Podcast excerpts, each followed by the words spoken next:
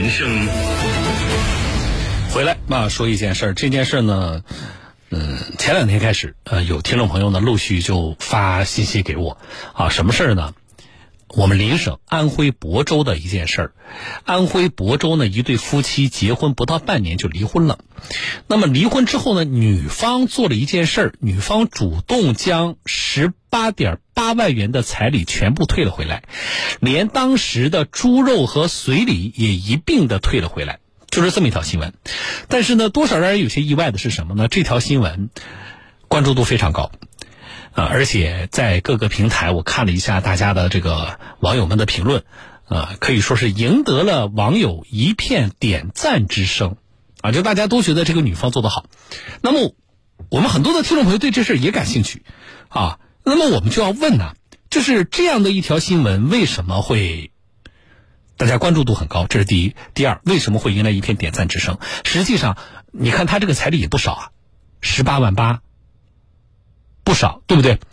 我们节目里边帮助大家啊，不管是大家来求助的还是来咨询的啊，帮助大家呃解答的一些问题里边，跟彩礼有关的，更多的是什么呢？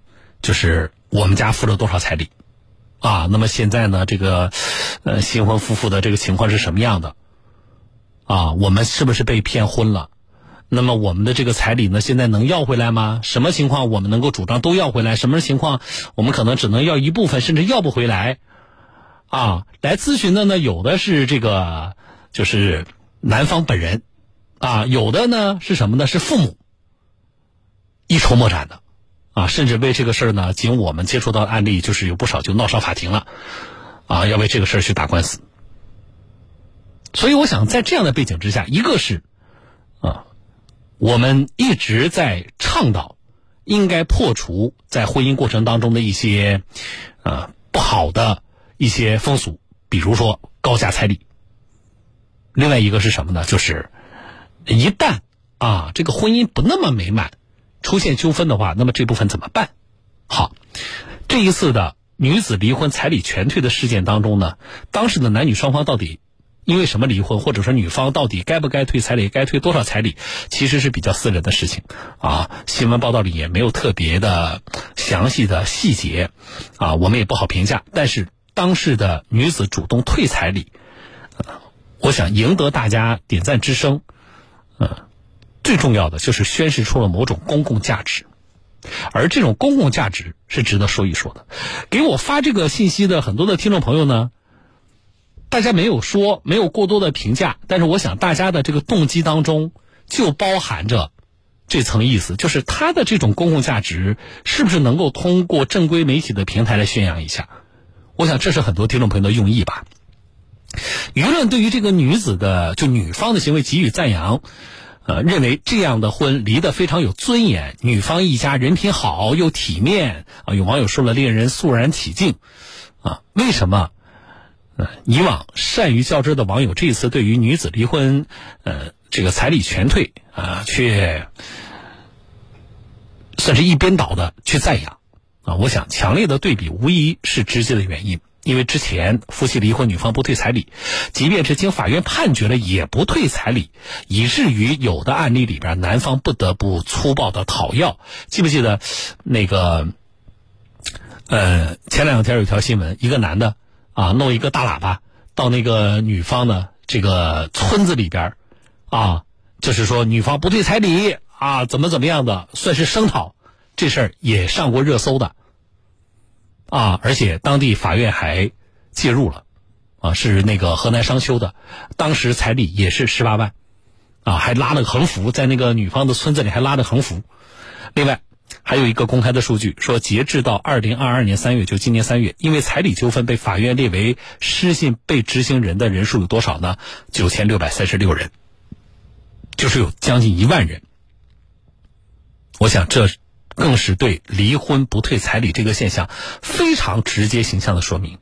啊，这事儿呢，其实法院呢一直在在干预吧，啊。